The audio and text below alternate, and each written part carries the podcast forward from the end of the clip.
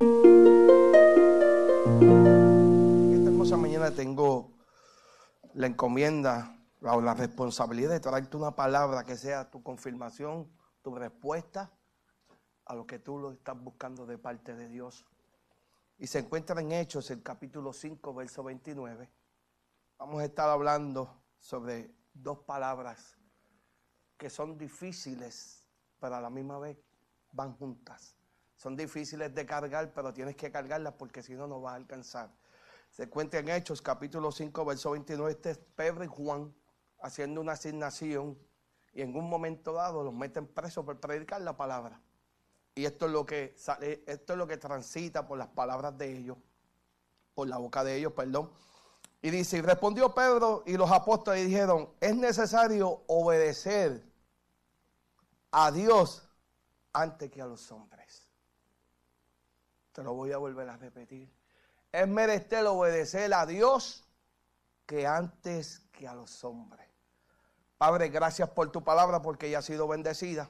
En esta mañana siga tu Espíritu Santo ministrando de una manera especial. Yo me quito, yo mengo, para que seas tú hablándole a cada uno de ellos y que reciba lo que vinieron a buscar de parte tuya. Yo declaro que son agentes de cambio, son tus hijos, son antorchas encendidas, son la gente que tú llamaste en este tiempo para cambiar el que está allá afuera.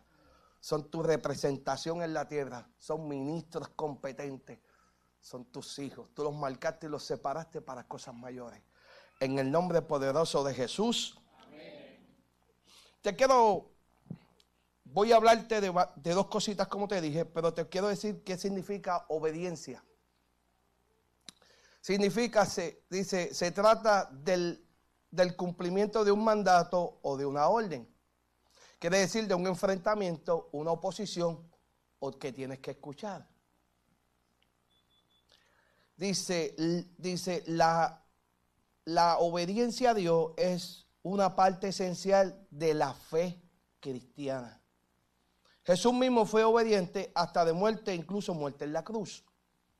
La Biblia dice que mostremos nuestro amor por Jesús al obedecer todas las cosas. Si me amáis, guarda mis mandamientos. Eso está en Juan 14, 15. Si tú dices amar a Dios, ¿por qué no corres como Dios te está diciendo que camines? Y los que no obedecen preguntó, ¿por qué me llama Señor, Señor? Y no obedeces a lo que yo te digo. La, palabra que viene hoy es buena. Puede adorar y alabar a Dios en toda confianza. Estoy hablando de la obediencia primero.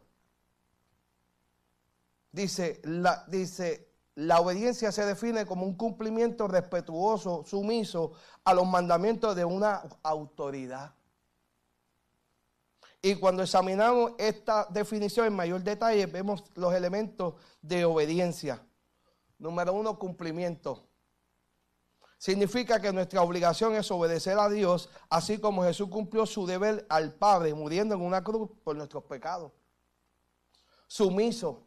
Indica que indica que cedemos nuestra voluntad, nuestras voluntades a la voluntad de Dios. O sea, tú te mueres para cumplir lo que Dios te manda hacer. Y qué difícil se nos hace esa. Mandamiento. Hablar de las escrituras que Dios claramente alineó con sus instrucciones indefinidas. Ahí no se le puede cambiar ni quitar. Lo que dice eso, eso es y punto. Usted no puede cambiar ni justificarse. Si usted tiene que ser obediente. Y de una autoridad, que es el mismo Dios cuya autoridad es su totalidad indiscutible. No hay forma que tú puedas refutar lo que Dios escribió. No hay forma, Pastor Gravial. Eso es lo que se establece.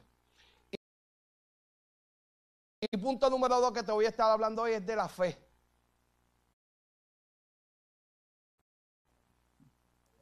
La fe es la creencia, confianza o, asentimientos de una persona en relación con algo o alguien, como tal que se manifiesta por encima de la necesidad que posee, evidencia que muestra la verdad de aquello en, en lo que crees. La palabra proviene del latín fines, que significa lealtad y fidelidad.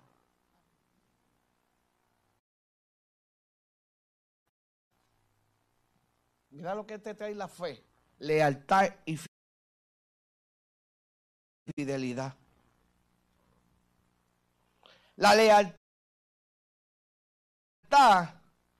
es la permanencia y el apoyo constante a una persona, institución o religión que significa nunca darle la espalda aquello que reconoce como importante en la vida presente y cualquier dificultad que se presente demuestra lealtad y es mostrar honor, gratitud a todas aquellas personas unidas en cualquier vínculo. Que mucho nos falta eso, ser leales a Dios. ¿eh? Que somos leales a todo el mundo menos a Dios fidelidad. La fidelidad es una actitud de alguien que es fiel. Constante, comprometido con respeto a los sentimientos ideales, obligación que asume. Deriva de la palabra del latín fidelitas, que significa servir a un Dios. Es una característica de quien es leal, en quien se puede confiar, creer, porque es honesto y respetable. Eso es fidelidad.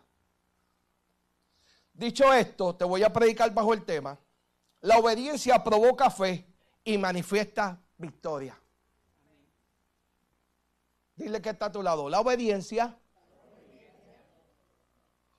provoca fe y manifiesta victoria. La gente dice tener fe, pero no obedece a lo que Dios le dijo.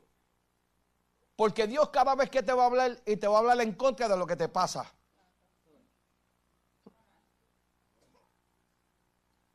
Déjame ir en pausa porque veo que ya están asustaditos. Te voy a hablar de la historia de Abraham que se encuentra en Génesis 12 del 1 al 5. Y usted conoce la historia de Abraham. Pero yo quiero hablarte de Abraham porque Abraham, Dios le está haciendo unas promesas que Abraham no tenía ni la miedo idea porque Abraham viene intentando cosas. Número uno, para que usted entienda, usted sabe más que yo, la cultura en el pueblo judío, si usted no tenía descendencia, usted tenía problemas. Usted estaba maldito. No, no había forma. Entonces, Abraham viene de una, de una descendencia donde eran idólatras. Creían en Dios. O sea, que Abraham no tenía problemas en, sacrificar. Porque ellos sacrificaban por la diosa, por todos los dioses que tenían. Ellos sacrificaban y no tenían ningún problema. Entonces, ahora Abraham se encuentra con un Dios que le está diciendo, Sal de tu tierra y tu Espérate. Es que, es que lo que me están mirando me dice, el pastor se está inventando la historia. No, mira, está aquí. Le dije, deja a tu pueblo, a tu familiar y vete a un lugar que yo te voy a mostrar. Ahora Abraham está hablando con alguien que realmente no lo ve y le está hablando. Porque los dioses que Abraham estaba ni hablaban, ni escuchaban, ni te oían. Y ahora Dios se le revela. Y Abraham decide creerle, pero ¿y por qué? si él tiene todos los dioses ahí. Pero hay una necesidad en Abraham que necesita.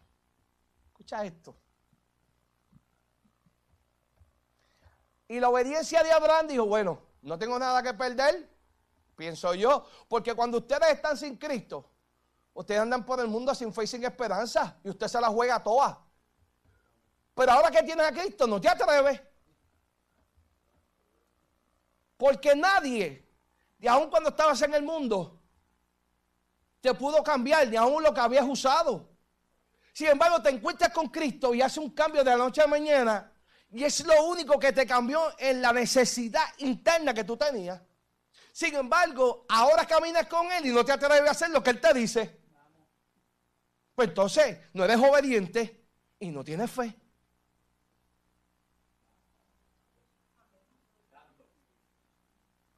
La gente únicamente tiene fe cuando las cosas le salen bien.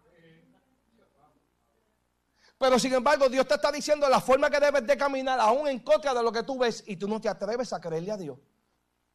Porque es imposible. Pues claro que es imposible, pues si así trabaja Dios. En lo que es imposible para ti, para Él es posible. O sea, decimos ser obedientes. Somos obedientes cuando escuchamos que las cosas son a favor de nosotros y se escuchan bien. Pero mira lo que Dios le está diciendo a Abraham, sal de tu tierra y de tu parentela ahora. Suelta los tuyos, suelta tu comodidad. Y cuando hablo de comodidad, hablo en general. Porque a veces Dios te saca de, un trabajo que estás ganando 23 dólares la hora y te mete a uno a 8 pesos. Pero como estás cómodo, Hacho, no, que estoy ganando 23, Hacho, tú eres loco, 25, 30. No es el dinero que Dios te está dando. Dios te está dando la facilidad que tú lo puedas tener para servirle. Para que vengas a la iglesia. Para que puedas adorarlo. Porque si estás orando, Señor, yo quiero ir a la iglesia. Y Dios te, dentro de ese cambio, está el estatus que te quitan el sueldo. Porque le prometiste a Dios y, dejaste hasta de diez mal. Y te olvidaste que el que te dio eso fue Dios y Dios fue el que te metió donde estaba y Dios te puede sacar de donde te metió también. Porque le prometiste, fuiste obediente a decirle, sí, Dios, yo lo voy a hacer y, voy a caminar. Pero sin embargo, te olvidaste cuando los billetes comenzaron a salir. Y te olvidaste del compromiso que dijiste que ibas a hacer en la iglesia. Dile que está a tu lado. Es mejor obedecer a Dios que a los hombres. Mira lo que le dijo. ¿Qué descendencia tenía Abraham aquí? Oye lo que le dijo Ángel. Con tu descendiente formaré una gran nación. Tú le estás hablando a un hombre que está intentando hace rato tener una descendencia y ahora tú le estás diciendo que le va a dar una cuando el hombre no ve ninguna. Escucha lo que le está diciendo Dios. Esto es de loco. Formaré una gran nación. Voy a bendecirte y hacerte famoso y será de bendición para todos.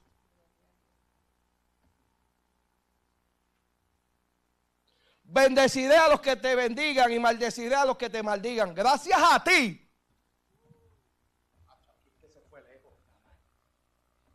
Gracias a ti bendeciré a todas las naciones del mundo. Alguien que me entiende en esta mañana. Dios te está diciendo que esta mañana que tú eres la bendición de alguien. Dios te está diciendo en esta mañana que te escogió a ti para cosas mayores. Dios te está diciendo a ti que si tú lo obedeces, las bendiciones te van a llegar. Que si tú caminas con fe,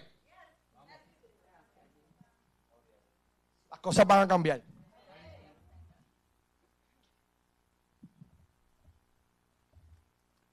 Dios le está diciendo a Abraham, Pastor Graviel te voy a dar una nación. Y yo me imagino a Abraham diciendo ahora, alguien me va a dar el deseo de mi corazón. Alguien se metió a mi corazón porque Abraham no conocía a Dios. ¿Cómo Dios sabía que Abraham necesitaba? Es Dios, claro que sí, pero él dice, aquí yo toco la puerta y llamo, si alguno escucha de mi voz y me dejara entrar, yo cenaré con él y él conmigo. Pero Dios sabía que Abraham tenía una necesidad y no era material, era interna. Había una vergüenza en esa, en esa tribu, no podía tener su descendencia.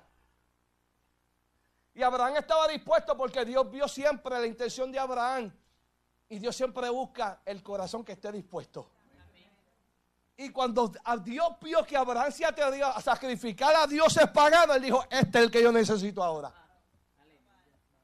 Porque lo que iba a presentarle a Abraham más adelante era lo futuro. Alguien que entienda. La obediencia te va a revelar cosas futurísticas. Pero tienes que demostrarle a Dios que no simplemente en la obediencia lo vas a caminar en la fe. Vamos.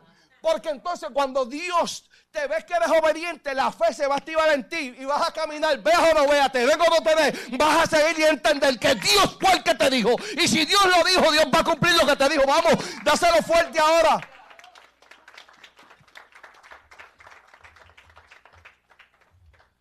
Entonces, el problema está que cuando Dios te habla, tú decides qué hacer.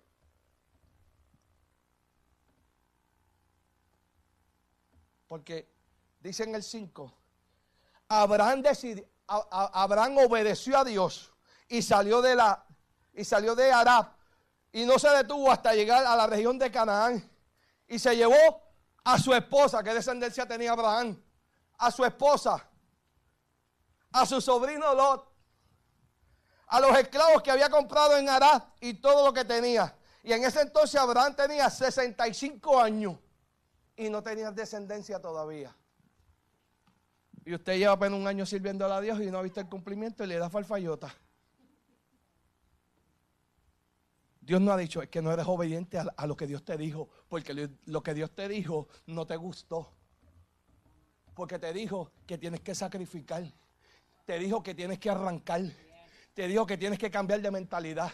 Te dijo que no puedes hacer un mal criado. Te dijo que no puedes ser un bochinchero. Te dijo que dejes de estar juzgando, señalando. Porque él no, él no te llamó a señalar ni a juzgar. Él te llamó para hacer que la gente venga a los pies de Él a través del testimonio de lo que tú vivas. Hasta que tú no presentes el testimonio vivo, que la palabra hace una efectividad, la gente no va a venir a los pies de Cristo. La gente está cansada del bochinche. La gente está cansada de que lo señales. La gente lo que necesita es que tú le modeles que la palabra todavía sigue siendo efecto.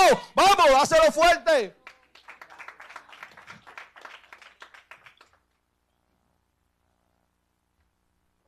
Dile que está a tu lado. La obediencia provoca fe y manifiesta victoria.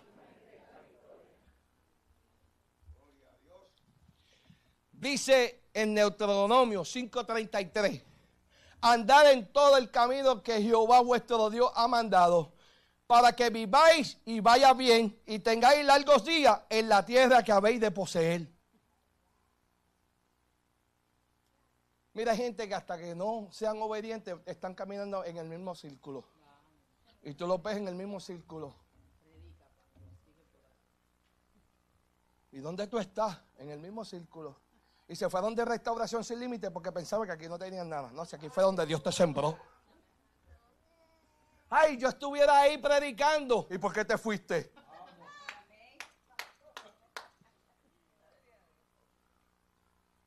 Ay, yo estuviera alcanzando tantas cosas. Veo a, las muchachas, a los muchachos, cómo han crecido. ¿Y por qué te fuiste? ¿Quién te dijo que te fuera?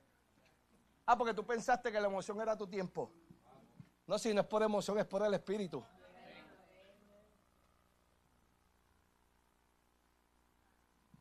Si Abraham se quedaba, pero Abraham decidió obedecer a Dios. Pastor Graviel, a lo mejor en este tiempo tuyo tú estás viendo las cosas que suben y bajan, pero te tengo buenas noticias. Tu obediencia va a alimentar a todos los que están a tu alrededor. En tu obediencia no va a escasear, no va a escasear ni el aceite ni la harina. Porque Dios ha visto que aunque no veas, has permanecido, has creído. Es más, eso lo que ha hecho es que te ha empujado más a conocer más a Dios. Has vivido momentos difíciles, pero Dios no, no ha permitido que tú te mueras, sino que lo conozcas más.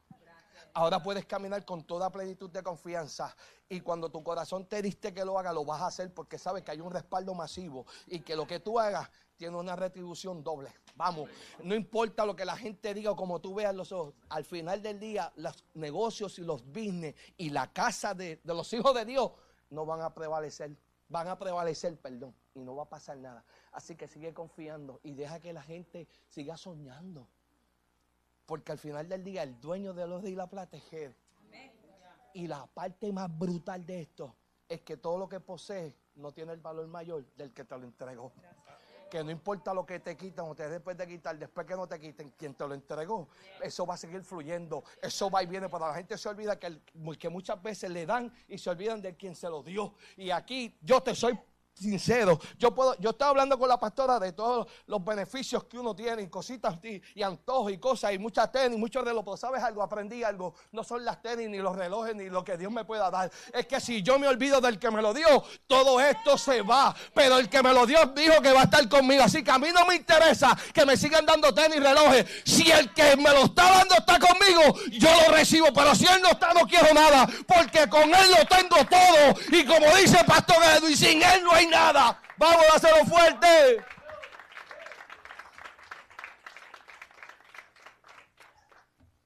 Y la gente se le olvida esa parte. Está bien que tú tienes cosas. Escucha esto. Entonces, en segunda de Corintios dice, por fe andamos y no por vista. Pero ¿qué pasa? En el camino nosotros todos estamos contentos porque Dios, vemos que las cosas nos van prosperando y vamos bien. Y estamos contentos con Dios. Estamos que nos comemos los niños crudos, predicamos una palabra, pedimos a la iglesia, hacemos todo. Pero en un momento dado, Dios vuelve a probar a Abraham. Porque aquí es donde Dios vuelve a revelar lo que va a hacer en el futuro. Y tiene el privilegio no simplemente de escoger a Abraham, Heidi, lo llama amigo.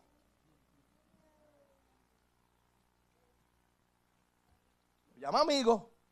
Y a un amigo se sienta con él y le, y le va a revelar lo que tiene futurísticamente. Quiere decir que en el camino Dios comienza a hablarle a Abraham y a revelarle lo que va a hacer futurísticamente. Porque si él le dijo a Abraham que te voy a bendecir como las estrellas del cielo, quiere decir que tu nación no va a tener fin.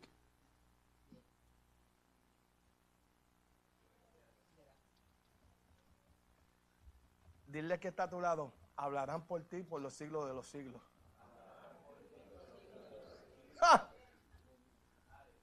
Sí, porque la Biblia está bien porque por todos los que estuvieron en la Biblia, para pues ahora me toca a mí dejarle el legado. Y yo necesito que también hablen del apóstol Jorge Hernández, de restauración sin límite. Ahora mira lo que le dice Dios. Y aconteció que después de estas cosas, que probó Dios a Abraham, le dijo, Abraham, él respondió, a mí aquí, Señor. Dijo, toma a tu hijo. Ah. Esta es la parte que la gente le duele cuando tiene que soltar algo que nunca fue tuyo. Tu único Isaac, a quien amas, vete a la tierra de Morá y ofrece allí en holocausto sobre uno de los montes que yo te diré. ¿Ah? ¿Cómo? ¿Qué qué? ¿Que sacrifica a pastora Sandra? No, Dios, tú estás vacilando. Que sacrifica a, mi, a mis cinco hijos, Heidi. ¿Cómo? Que sacrifique, sí, sacrifica lo más que tú amas. Porque el problema es que cuando no te digas nada, amabas a Dios. Ahora Dios te lo dio y ahora no se lo quieres devolver lo que, no es lo que nunca fue tuyo. Porque todo lo que tú tienes te dio. Te haces dueño de lo que no es tuyo. Un día le prometiste a Dios, si lo pones en mis manos, yo te lo voy a entregar, te lo voy a de esto. Y lo hizo. Como hizo Ana, entregó a Samuel. Si me das un hijo, te lo entrego. Una vez cumplió, soltó a Elí para que lo educara. Y ese es el problema que tenemos. Dios te entrega algo y tú te quieres que eres dueño, dueña de eso. Y eso no es tuyo.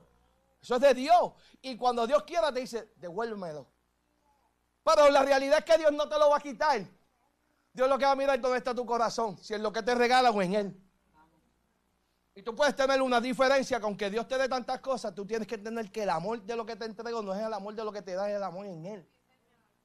Por es que tú lo tienes. O sea, quiso probar a Abraham ahora. Porque acuérdate, Abraham no tiene descendencia. Tuvo Ismael, pero Ismael fue un injerto, lamentablemente, porque no estaba en el plan. Pero por Abraham, Dios cubre a Ismael. Pero el hijo de la promesa es Isaac. Entonces, hoy Dios te dice, entrégame a tu hijo. No a las nenas, al nene. Entrégame a tu nieto que es tan bello y hermoso. Qué difícil se nos hace ser obediente a Dios. Entrégamelo lo más que tú amas, porque no se lo suelta si fue Dios quien te lo dio. Ah, como pica. Entrégalo, Heidi. Es que en verdad, hacho. Llévame a mí. No, no es contigo. Pero ¿por qué él? Porque a Dios le plació. Dios se antoja de lo que él quiere. Si es él. Es como si Dios te dice, ahora entrégamelo. Y yo lo voy a levantar. Y voy a establecerle el reino sobre él. Y voy a ponerlo todo en su o lo voy a poner a su estado original. Todo lo que esté desalineado se alinea en el nombre de Jesús.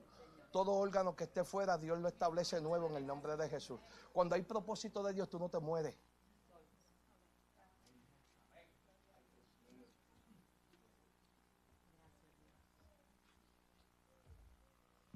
Entregalo. Tú no dices ser obediente. Tú no dices amar a Dios. Porque siempre amamos a Dios en nuestro quebrantamiento y no lo podemos amar en nuestra fidelidad, cuando estamos felices. Siempre amamos a Dios cuando las cosas nos faltan, cuando nos viene el dolor, cuando Dios mío, Señor te promueve. Oye, nos convertimos hasta poéticos. Señor, te amo, pero la obediencia te dijo desde un principio lo que tenías que hacer y no lo hiciste. Por ti te viene una consecuencia. Dios le está diciendo a Abraham, entrégame lo único que tú tienes, lo más que tú amas, su descendencia. Pero Dios le había hecho unas, unas promesas de antemano que le dijo, voy a hacer de ti una, una, descendencia mayor, la gente se va a acordar de ti, te vas a multiplicar y a través de ti voy a bendecir a una nación. Le estaba hablando futurísticamente porque el que venía era Cristo. Oye, le dijo, chequea. Y dice, espera aquí con el, con el acno y yo y mi muchacho iremos hasta allá y adoraremos y volveremos a vosotros. O sea, cuando tú tienes la confianza plena de a quien tú le sirves y lo que te manden a hacer, Abraham dijo, vamos, yo y mi hijo, vamos a adorar y vamos a virar. Abraham sabía que Dios tenía un plan. Abraham sabía que Dios podía hacer lo que fuera, pero él sabía que él no iba a volver triste, porque Dios no da tristeza, Dios no da angustia, Dios no da dolor, Dios da alegría, gozo. Entonces, el hombre tiene un sueño, Dios se lo da y ahora se lo quita. A veces, no, si Dios me prometió, él, va a cumplir, porque en el camino Abraham vio la promesa de Dios. Y ese es el problema que ustedes tienen. Ustedes están, ustedes están caminando con Dios todos los días. Y usted está viendo cómo Dios está obrando a favor de usted aún las cosas imposibles. Y Dios lo único que le está diciendo a usted hoy, sea obediente y camina. Falta lo que te falte, yo soy el que hago provisión sobre ti. Siempre estamos enfocado en lo material, pero en lo espiritual, que es donde Dios quiere que te enfoques. Porque lo material ya está establecido, ya es una bendición, es un pacto que Dios hizo contigo. Yo haré provisión, yo te bendeciré, yo caminaré contigo. Pero nos olvidamos, Arnold, todo lo material. Me, me, hace falta una casa, Dios te la va a dar cuando Él quiera. La casa, cuando te mueras, ¿tú te la vas a llevar? Nos afanamos tanto en tanto material y nos olvidamos de lo, de lo, que Dios nos dijo. Porque en la estancia que tú vas a estar en la faz de la tierra, Dios se va, se va a encargar que tú la pases bien. Pero acuérdate, eso tú no te lo vas a llevar, por ende, eso tú lo preparas para el que viene detrás de ti, que es tu generación. ¿Por qué te afanas? ¿Por qué te vuelves loco, loca? No, serle fiel a Dios. Dios se va a encargar de suplirte lo que necesitas. Pero si no eres obediente, si lo poco que tienes no lo das. Chilla la gente. Hacho, lo que tengo son cinco pesos, está loco. Y Dios te está diciendo, dáselo a Heidi. Oye, me voy contigo hoy. Cógete, voy por ir para abajo, agárrate. Y dáselo a Heidi. Y tú peleando con Dios, pero como siempre digo, tú le estás pidiendo a Dios una casa que vale 200 mil y Dios te está diciendo, dame cinco pesos a Heidi y le estás pidiendo a Dios una casa que vale 200 mil. Entonces Dios te puede darle una casa, pero tú no tienes fe para darle los 5 pesos a Heidi. Ah, no. Estás votando una bendición de 200 mil pesos por 5 pesos que Dios te está diciendo que es lo único que tú tienes. Sí, papito, contigo también estoy hablando. Amén. ¿Entiendes? A veces pedimos y no sabemos pedir porque pedimos para nuestros propios deleites. Cuando Dios le dijo a los 70 vayan y no se lleven nada, que Dios se iba a encargar de suplirle en el camino. Cuando Dios te diga camina, Carly, camina. Camina. Que en el camino Dios se va a encargar. Pero no te pongas a cuestionarle. Aunque tus ojos vean las cosas como son, tranquilo. Dios te dijo, vete, camina, Arnold, tranquilo, que las naciones te esperan. Arranca, lo que. Para luego es tarde. Prepara pasaporte que se van.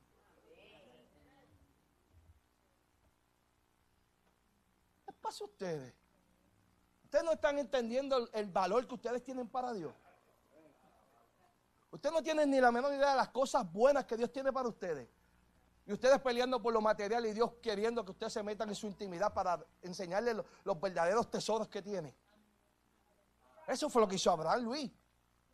Abraham se metió y dijo, ¿sabes qué?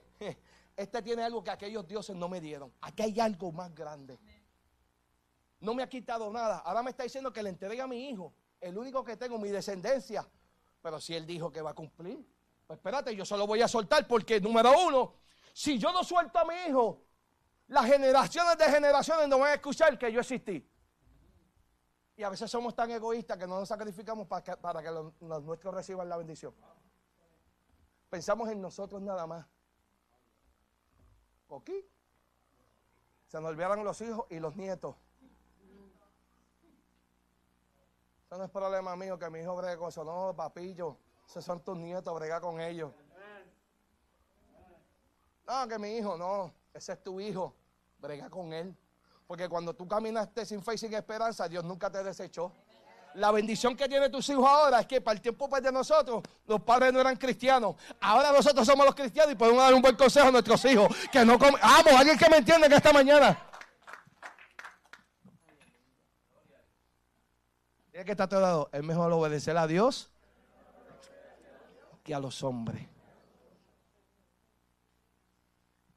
Mira que hizo Abraham. Muy rapidito. Entonces, Abraham no le cuestiona a Dios, como hacemos mucho y pedir por qué. Entonces, le dijo, cuando llegaron al lugar, Dios le había dicho, edificó allí Abraham un altar y puso leña y ató a Isaac y a su hijo y lo puso. Dijo, perdón, antes, en el 8, respondió Abraham, dijo, no, en el 7. Entonces habló Isaac Abraham, su padre, y dijo, dijo, Padre mío, y respondió, dime aquí, aquí mi hijo, y dijo, he aquí el fuego y la leña, más, ¿dónde está el cordero del holocausto?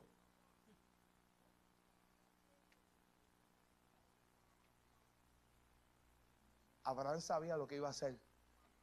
Abraham podía sabotearle y posponerlo, como hacemos mucho. Que Dios te dice, te quiero tres días intimando conmigo y tú todavía dándole las largas. Tienes la agenda y todo el mundo corriendo y no, y no haces un esto en tu vida para entonces meterte a la intimidad con Dios y ser obediente porque tú estás orando por algo, pero tú necesitas instrucciones. Y si no, y si no intima con Dios, no hay instrucciones. La obediencia te va a llevar a eso. Si no obedeces, no vas a tener la victoria. Tú quieres victoria sin pagar un precio. Eh, Dios le está diciendo a Abraham, haz esto. Y Abraham le dijo al hijo, tranquilo, que Dios proveerá el cordero. Mira la confianza que Abraham tiene, que es la que usted debe de tener hoy. Vea lo que vea decir, tranquilo, que Dios proveerá en el camino. Entonces, le dijo,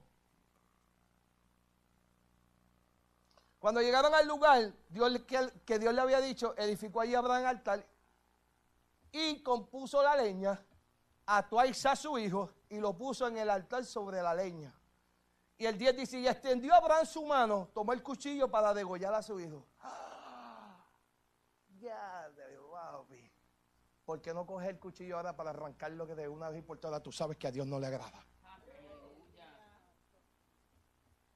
no has sido obediente y estás orando hace rato, pero la, parte que tienes que arrancar no la has arrancado todavía? Pues no eres obediente. Por eso tu fe no llega. Y la Biblia dice que cuando tú tienes fe, dice que los que tienen fe aman a Dios y sobre ellos llega el Espíritu Santo. Pero los que son desobedientes, el Espíritu Santo nunca llega. No entendí esa parte. Pues quiere decir que los que están aquí y no han recibido el don de lengua, o no han recibido el Espíritu Santo, es que están desalineados. Estás haciendo algo que a Dios no le agrada. Así que no pidas algo que no estás pagando precio. Nos vemos lindos, pero Dios sabe lo que hay en tu corazón. Por eso tú ves gente en esta casa prosperando espiritualmente. Y tú ves a otro que tiene economía, pero espiritualmente están muertos. Porque si tú piensas que prosperar es dinero, te tengo mala noticia. Eso no es prosperar. Prosperar es que mi familia esté bien de salud. Prosperar es que todo lo que tengo en mi casa no se me dañe. Prosperar es que yo con cinco pesos pueda bendecir a alguien. Prosperar es que yo tenga la facilidad de llegar a la iglesia sin ningún problema. Prosperar es que el carro no se me dañe. Prosperar es que no tenga que hacerle daño a nadie, sino que mi corazón esté alineado a Dios. Poder bendecir siempre a alguien. Vamos a hacerlo fuerte. Eso es prosperar. No hablar de chavo, no, no, prosperar realmente. Los discípulos siempre estaban contentos porque no tenían nada. Y los felices que están ahí, Pedro y Juan dijeron, somos, estamos contentos porque por causa pues, del Evangelio nos dieron, nos metieron presos. Déjalo. ¿Y usted por qué le pica un callo quiere pelear? Escucha, me, me quedan cuatro historias más. Ya, y estoy tarde. Escuche bien. Entonces alzó Abraham los ojos y miró y aquí a su espalda un, un, caldero atrapado en un salsal por sus cuernos. Y fue Abraham y tomó el, el, caldero, caldero. Aquí dice caldero, cardero. Carnero. Para que yo le digo español, está hebreo, francés, portugués. Usted, tranquilo. No, tranquilo, respire profundo y déjese llevar por lo que yo le digo. Y le ofreció en holocausto un lugar de su hijo. Y tomó y llamó a Abraham el nombre de aquel lugar. Jehová proveerá. Por tanto, se dice hoy, en el monte de Jehová será provisto. Dice en Romanos 5:19, porque así como por la desobediencia de un hombre los muchos fueron constituidos pecadores, así también por la obediencia de uno muchos serán constituidos justos. Estamos hablando de Cristo. La segunda historia, voy rapidito. Habla, está en, en Primera de Reyes 17. Habla del profeta Elías y de la viuda. Dios le dice al profeta ahora, porque no hay comida, no hay nada. Y le está diciendo al profeta ahora, ve en casa de, la viuda, que allí te van a... Ya yo de instrucciones para que te des de, de comer. Hay escasez, no hay comida. Y le está diciendo el profeta ahora, vete y arranca. Porque siempre Dios te va a ir en contra de lo que tú estás viviendo. Dios siempre te va a llevar la contraria. Porque si te deja correr a ti es por tu fuerza. Y después te lleva tú la gloria. Y la gloria no es tuya, es de Dios. Por eso todas las cosas que tú, tú, tú, puedes, tú puedes hacer tantas cosas para Dios. Pero si tú no miras al cielo y dices, toda la gloria es tuya, tú tienes un problema. Porque tú te crees que eres tú. Pacho, Dios me está, tengo, Dios me está usando, yo estoy dando esto. Eh, dale un refresh. El problema es que los que usan Windows tienen problemas. Los, que usan Apple no le entra virus.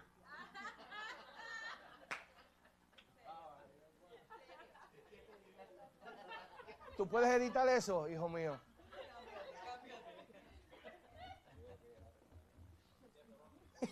De ti.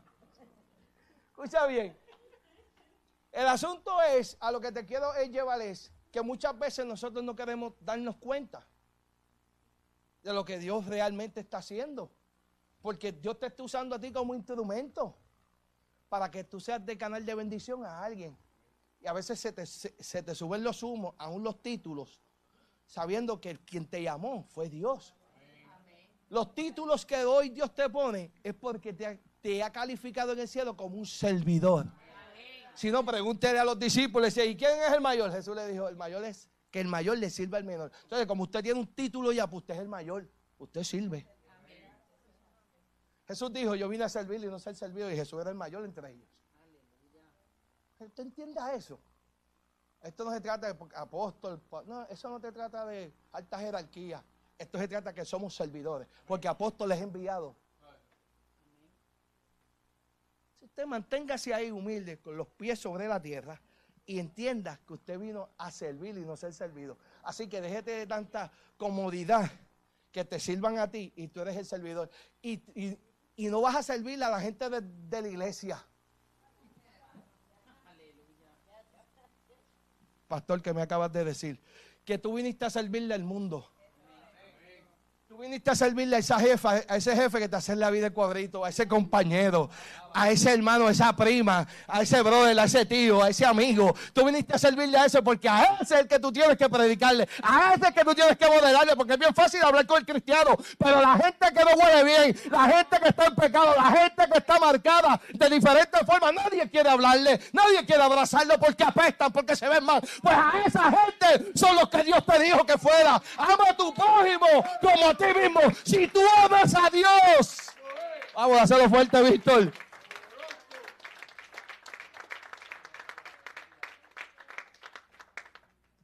está lleno de la iglesia. Yo tengo que predicarle a la iglesia. Los, los preparamos, los capacitamos y los enviamos para el mundo. Ese es nuestro trabajo, reconciliar al mundo con Dios. A mí no me mandaron a señalar a nadie, no, a mí me mandaron a reconciliarte, a decirte, mira, Dios te ama. Pero estamos tan desenfocados en la obediencia. Él dijo, y predicar el evangelio a toda criatura. Dijo, las buenas nuevas de salvación. A mí Dios no me dijo, dile al homosexual, a la lesbiana, me dijo a todo el mundo. Al usuario de drogas, a todo el mundo. Al alcohólico, no a todo el mundo. Predícale a todo el mundo. Pero con respeto. Respeta para que te respete. Y la obediencia te hay respeto. Porque Jesús nunca, Jesús nunca le faltó respeto a él. Siempre los confrontaba por la palabra. Ah, tú dices, ah, bueno, pues yo te voy a decir qué es esto. Bien, toma. Nunca. Y la gente hoy día te quiere meter a Cristo por otro. No, respeta. Modélale. ¿Qué puede pasar? Al final del día, la Biblia dice que Dios conoce los corazones. Y Él sabe quiénes son salvos y quiénes no. Él lo sabe. Él dijo, yo quiero que todos vengan al arrepentimiento, pero no todos van a venir. Pero tú sé obediente y predica la palabra. Al final del día, él fue obediente y llegó y le dijo a la viuda ahora, dame ahora un vaso de agua.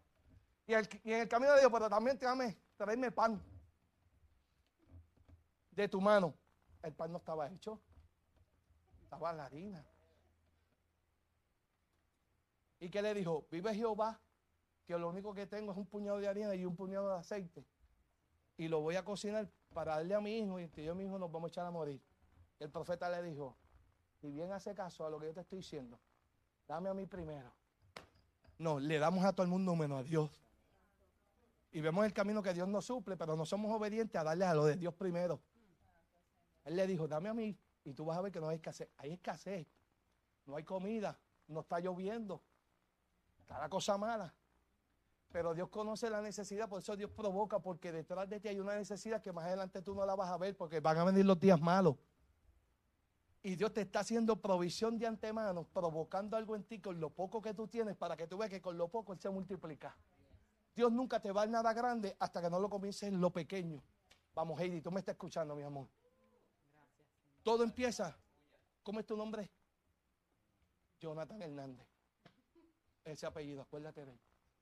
Jonathan, todo comienza con algo pequeño. Todo lo que tú deseas va a empezar con algo pequeño. ¿Por qué, Jonathan? Porque cuando Dios comienza a darte algo que es pequeño, tú lo vas a formar y lo vas a preparar con el corazón.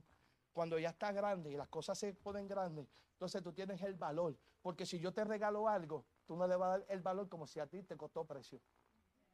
Eso es lo que Dios está haciendo con nosotros. Dios siempre, para llevarte a las cosas grandes, primero te va a dar algo pequeño. Porque si no sabes tratar con amor lo pequeño, ¿cómo tú quieres que Dios te lleve a lo grande? En pocas palabras, si la pastora está diciendo que los sábados necesitamos gente para lavar el baño y la gente todavía está esperando coger un micrófono, pero no puede lavar los baños.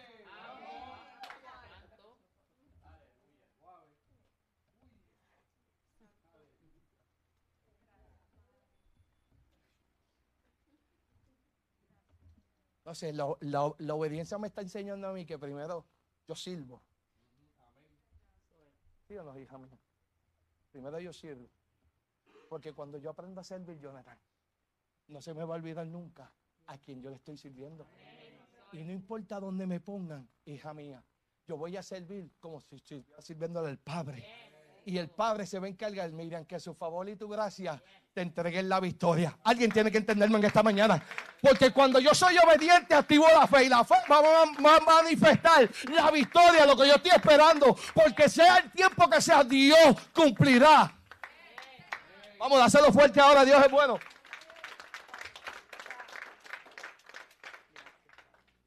Entonces, el chiste es que ella cuestiona. Y él le dijo, sírveme primero. Ellos, ¿sabes qué? Vive Jehová, te voy a servir. Cuando le sirvió pastor. Oye, lo que hace un puñado de harina y un puñado de aceite. Esta es la parte que seguía a Dios más. En lo poco. Le dijo, ¿dónde están las tinajas y las vasijas? ¿Tú tienes cuánto en tu casa? Cinco.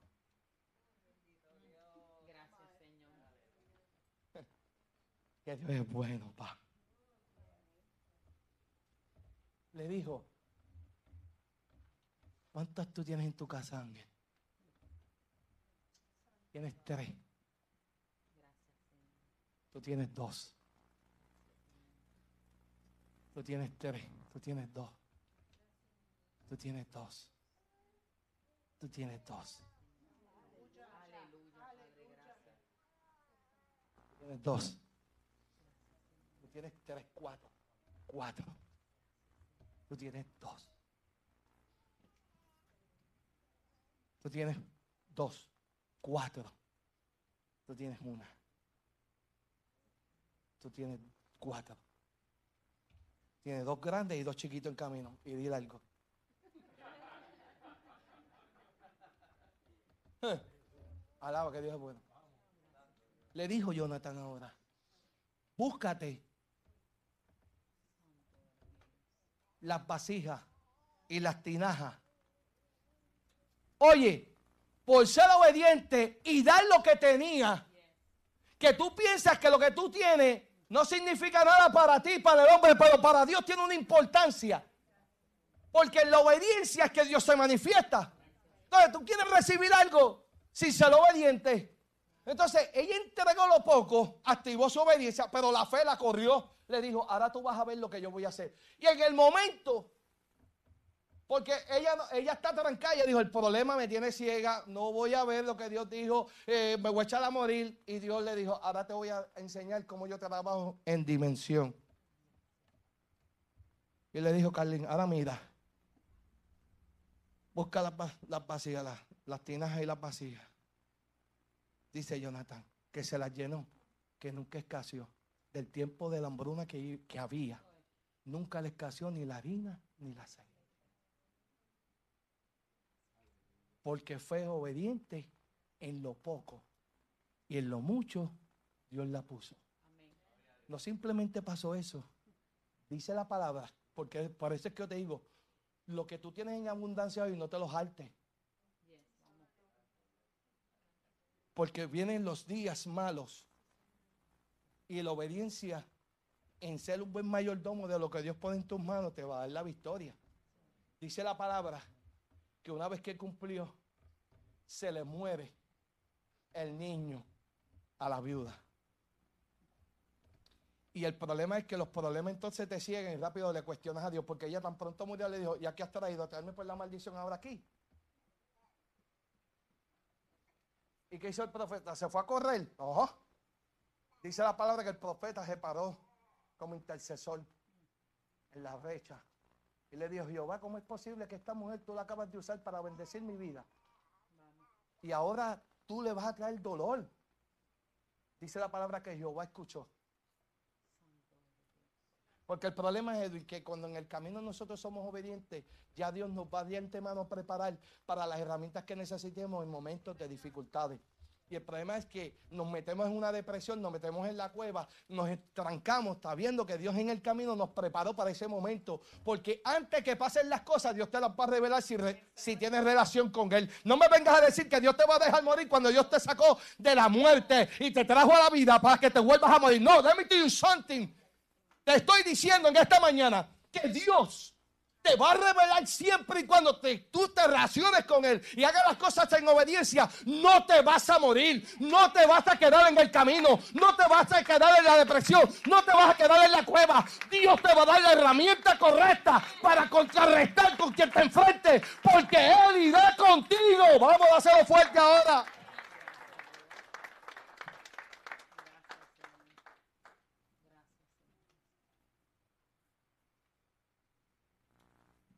El vino se paró y peleó. Le dijo a Jehová: ¿Cómo es posible ahora que tú le vas a hacer un dolor a esta mujer?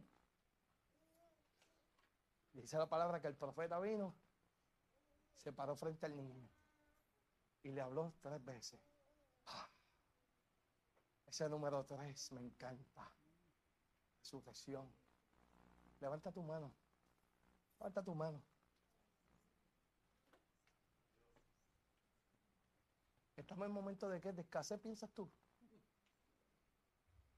Te voy a declarar que a partir de mañana tres días, si eres obediente a lo que Dios te dijo, lo que estabas esperando va a ser manifiesto en tres días. Vamos, alguien que me entienda. Te estoy diciendo que lo que le diste a Dios, lo que tú piensas que perdiste, lo que tú piensas que no fue desatado, hoy, a partir de tres días, será desatado. Y la puerta que se te cerró, chequea que la viene una puerta nueva.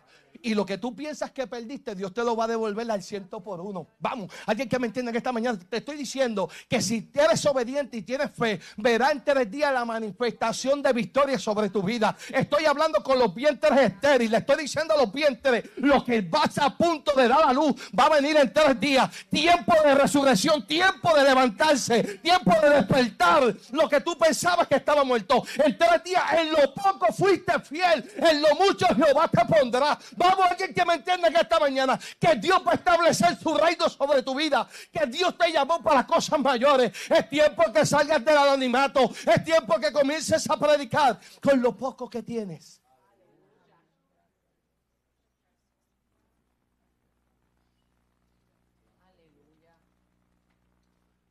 Esto es locura, alma. Pero si esta iglesia le cree, tú vas a ver lo que va a pasar en tres días. En tres días, hija mía. Tres días Dios puede hacer, en un segundo Dios puede cambiar todo. En resumidas cuentas, la viuda volvió a recibir el milagro porque sembró en su escasez. Cuando tú siembras, tú tienes todo el derecho, Miriam, de hablar al cielo. Y como los cielos están abiertos, los cielos te van a responder. Pero si tú no das, los cielos van a seguir abiertos, pero tienes problemas porque no hay una conexión. Tu internet se cortó, vuélvelo a activar. Cambia el canal porque el canal que está es de la mundalidad y, y Dios no habla en la mundalidad, Dios habla en la espiritualidad. Las cosas del mundo son del mundo, pero tú no eres del mundo, tú eres de Cristo. Cambia tu lenguaje, cambia tu forma de ver las cosas. Cambia ese canal, que te, cambia la gente que no te edifica, que no te ayuda. Quítalo de una vez y por todas. Y comienza a caminar con gente que te edifique, que te levante mano. Gente que esté dispuesta a morir contigo. Pero gente que lo que le gusta hacer mamey, todo está afuera. Dame y sírveme para comer. Pero a la hora de fregar los trastes, a la hora de botar basura, a la hora de limpiar la casa, la gente se va a correr. Porque la gente le gusta ver a la gente sin nombre y, no los conoce. Pero cuando Dios comienza a usarte, se empieza empiezan a pegar, se empiezan a pegar como las lapas que se, que se pegan y te chupan. Pero cuando tú necesitas un peso, cuando tú necesitas alguien que te lleve, no aparece nadie. Por eso es importante tener el valor y reconocer quiénes son los verdaderos cuando están contigo. Dile que está a tu lado. La obediencia provoca fe y manifiesta victoria.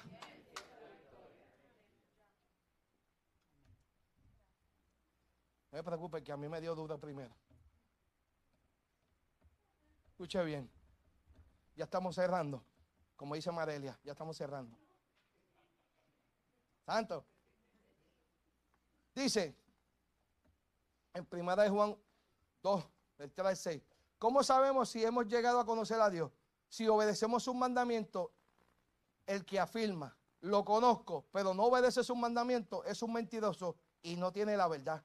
En cambio, el amor de Dios se manifiesta en plenamente en la vida de obedecer en su palabra. Obedecer en su palabra. De este modo sabemos que estamos unidos a Él, el que afirma que permanece en Él y vive como Él vivió. Elegir de todo corazón obedecer a Dios desata bendiciones. Esas bendiciones alcanzan al mundo que nos rodea y a las personas que amamos. Eh, vemos que Dios le prometió grandes y abundantes bendiciones al pueblo de Israel si ellos obedecían. Usted sabe que la historia del Antiguo Testamento siempre el pueblo de Dios eh, tenía problemas por desobediente. Pero cuando el pueblo obedecía, Dios los bendecía. Y eso es lo que pasa con nosotros hoy día. De la misma manera ocurre con nosotros. La obediencia genuina a Dios resulta en bendiciones para andar dentro de su voluntad, para andar de la voluntad de Dios es. Siempre será la mejor elección eso lo dice en Santiago 1.22. Dice, y de hecho el Evangelio se le revela la justicia que proviene de Dios, la cual es por fe, del principio a fin, de tal como está escrito, el justo vivirá por fe. Eso está en Romanos 1.17 y esta es la última historia. Hay 10 leprosos en una esquina, guardados, eh, separados, desechados por la gente que estaba allí, porque estaban en el leprosos y automáticamente le cancelan todo. No pueden ver a sus familias, los tratan como animales porque le tiran pues, la comida, no los tratan como seres humanos, como imagen y semejanza de Dios. Y ese es el problema que tenemos. Nosotros tratamos a la gente indiferente porque no piensan o no hablan como nosotros. Cuando todos somos criaturas de Dios. Eres criatura hasta que aceptas a Cristo como tu Salvador y te conviertes en hijo.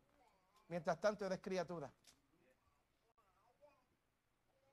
A la distancia, se enteraron que Jesús estaba en el camino. Habían diez leprosos sentenciados a morir. Eran la peste, eran la vergüenza de muchos. No podían ver a, sus familiares. Estaban desahuciados prácticamente. No había cura para ellos. Pero la obediencia llega a tiempo.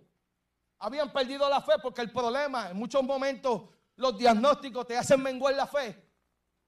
Pero si yo le sirvo a Dios, ¿cómo es posible que me den este diagnóstico ahora? Tranquilo, tranquila. Dios está probando tu fe. Ahí estaba. Y comenzaron a gritar.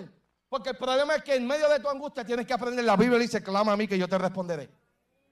Tienes que aprender a abrir la boca. Tienes que aprender a reconocer en qué momento debes de hacer el stop.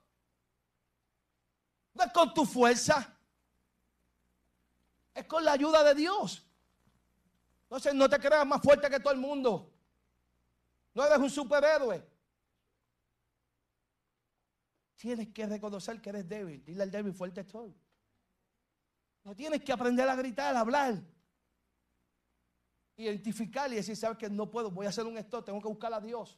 Tengo que meterme. No es que no lo busques, es que tienes que profundizar. No pesques pescadito, no pesques chopita. Búscate el sábado grande, los marlins grandes. Déjate de estar pescando de día ya, métete a profundidades. Deja el miedo, el, miedo te paraliza. Pero sé obediente a Dios y entre a lo que Dios te dijo. Y los diez leprosos estaban lejos. Se enteraron que Jesús estaba. Comenzaron a gritar porque querían un milagro. Cuando tú tienes la necesidad, tú haces lo que tengas que hacer. Pero a veces, ¿qué dirán?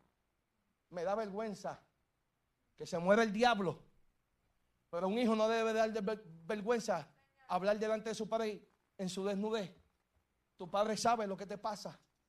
Pero ve a él. Él es el único que te va a levantar. El hijo predigo volvió sin vergüenza. No le importó. Él dijo, voy a ir a mi padre. Pero antemano ya sabía, él había arrepentido.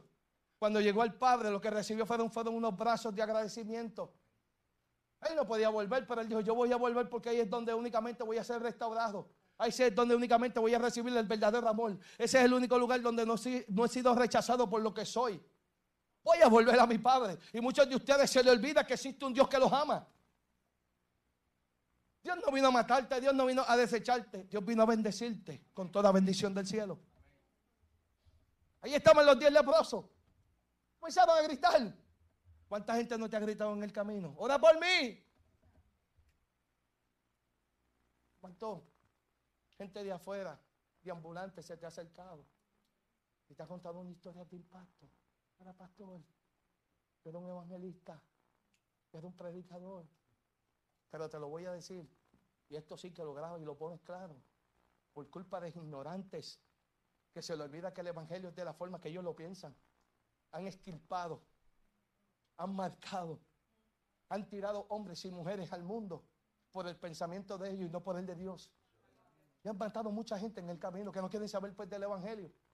Y esa es la tristeza que me da gente en la calle que aman a Dios de todo corazón, pero no vuelven a la iglesia porque les da vergüenza, porque alguien le dijo desde el púlpito, tú eres un hijo del diablo. Alguien le dijo en la, en la calle, los adúlteros no entran, los fornicarios no entran, los homosexuales no entran, los alcohólicos no entran. Y déjame decirte algo que esta mañana y te lo voy a decir en buen, en buen español. Mientras hay vida y esperanza, mientras Cristo no venga, todavía hay esperanza. Nosotros tenemos que seguir diciéndole al mundo, Cristo es tu esperanza, Cristo es la alternativa. Él es el único que puede cambiar tu lamento en baile. Él es el único que puede cambiar tu forma de vida. Se llama Cristo. Vamos.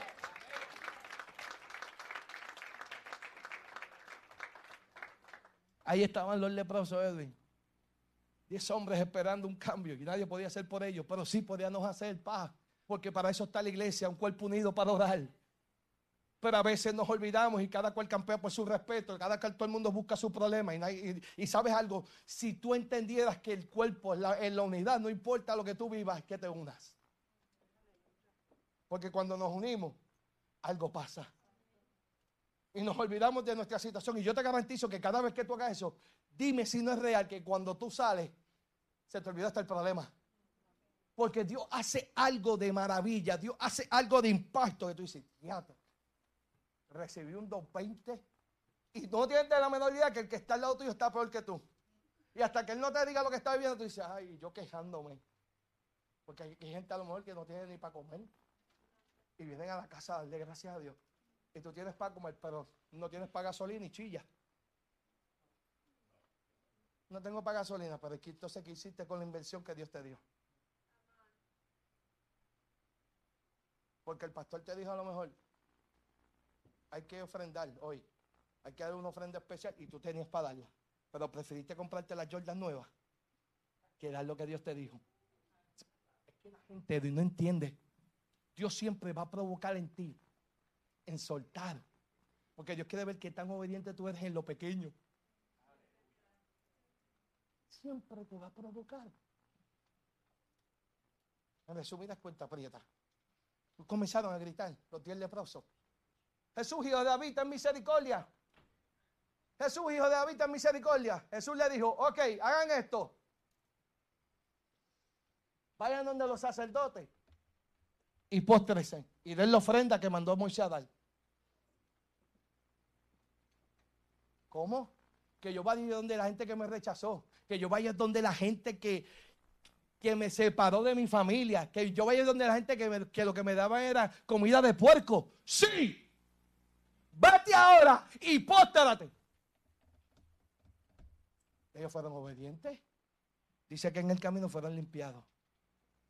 Pero esta es la parte que me da tristeza. Uno regresó porque el agradecido vuelve. Volvió y se postró. Y Jesús le dijo, y no eran diez, ¿dónde están los otros nueve? Porque nos olvidamos que cuando estábamos sin fe y sin esperanza, alguien se acordó de ti para que hoy tú vinieras a la vida. Y a veces se te olvida cuando Dios te dice, ahora haga algo, lo mismo que yo hice contigo, hazlo con él o con ella, y tú lo tomas en poco. Pues si yo pago un peso que ella lo pague, o sí. ¿Dónde está tu obediencia entonces? Porque la bendición no es para enriquecerte a ti nada más. Tu bendición es para que tú, para que tú marques a otro. Porque un día, de esos días que tú bendeciste, que tú le, lo, lo, lo bendijiste, lo, lo bendeciste. Es que mi inglés, mi español, discúlpeme. Lo bendeciste. Va a llegar, va a llegar un día y el menos que tú te imaginas que va a sembrar en el ministerio que haya puesto en tus manos fue ese que un día, alguien que me entiendan esta.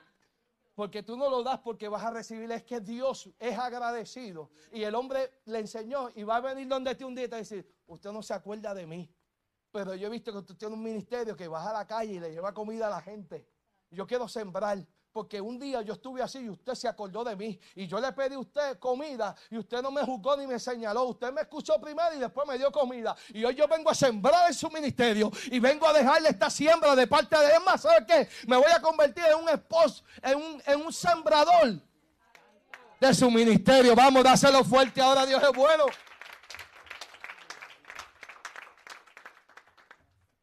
Esas son las cosas que Dios hace por obediencia.